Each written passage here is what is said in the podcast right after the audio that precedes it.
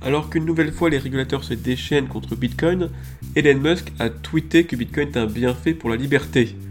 On va voir ensemble que oui, Bitcoin est à, trois bienfaits pour notre liberté pour notre démocratie, puisque c'est la première fois dans l'histoire que la gestion monétaire appartient au peuple. On verra tout ça en détail très bientôt, a tout de suite. C'est ce dernier point qui va retenir notre attention. En effet, comment ces machines vont-elles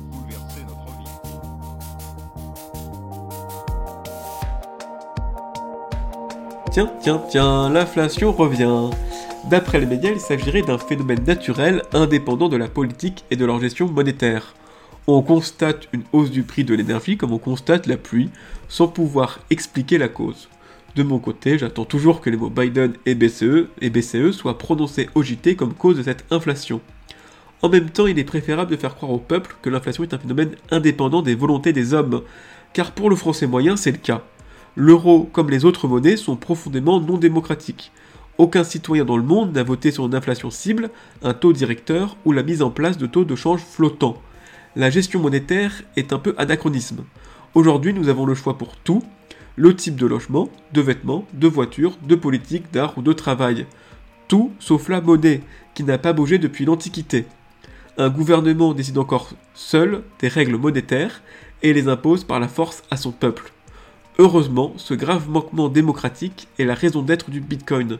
Le Bitcoin est une monnaie prenant la forme d'un code open source, ce qui implique trois conséquences majeures pour notre démocratie. Premièrement, les crypto-monnaies donnent une transparence totale.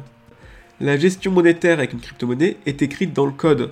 Or, le code étant consultable par tous, une crypto-monnaie a forcément une gestion monétaire prédictive, vérifiable et transparente. On est loin du monde opaque des banques centrales, où les règles sont floues, cachées sous des termes ambigus tels que le quantitative easing, qui désigne le fait d'arroser massivement l'économie avec de l'argent imaginaire, ou encore le Securities Market Programme de 2008, qui désigne le fait de sauver les banques avec l'argent du contribuable. Avec les crypto-monnaies, les règles monétaires deviennent des algorithmes parfaitement explicites, faisant source d'unique vérité consultable par tous. Si la monnaie devient un logiciel, alors un changement de règles monétaires devient une mise à jour du logiciel. Dans les crypto-monnaies, les développeurs font office de législateurs, ils conçoivent les nouvelles règles algorithmiques, cependant ils ne peuvent pas imposer leur changement, puisque ce sont aux acteurs du réseau de déployer la nouvelle version. Ainsi, les acteurs du réseau, qui valident les transactions, aka les mineurs pour Bitcoin, votent pour ou contre les nouvelles règles en déployant ou non la mise à jour. Dans une blockchain, la version officielle est tout simplement la version la plus utilisée. Si la nouvelle version dépasse l'ancienne en termes d'usage, elle est alors comme ratifiée. Les crypto-monnaies ne sont pas une démocratie parfaite, puisque ceux qui votent sont les validateurs de blocs et non les utilisateurs comme vous et moi. Cela ressemble donc plus au Sénat romain qu'à l'agora athénienne. Néanmoins, ce système reste plus démocratique que les monnaies étatiques.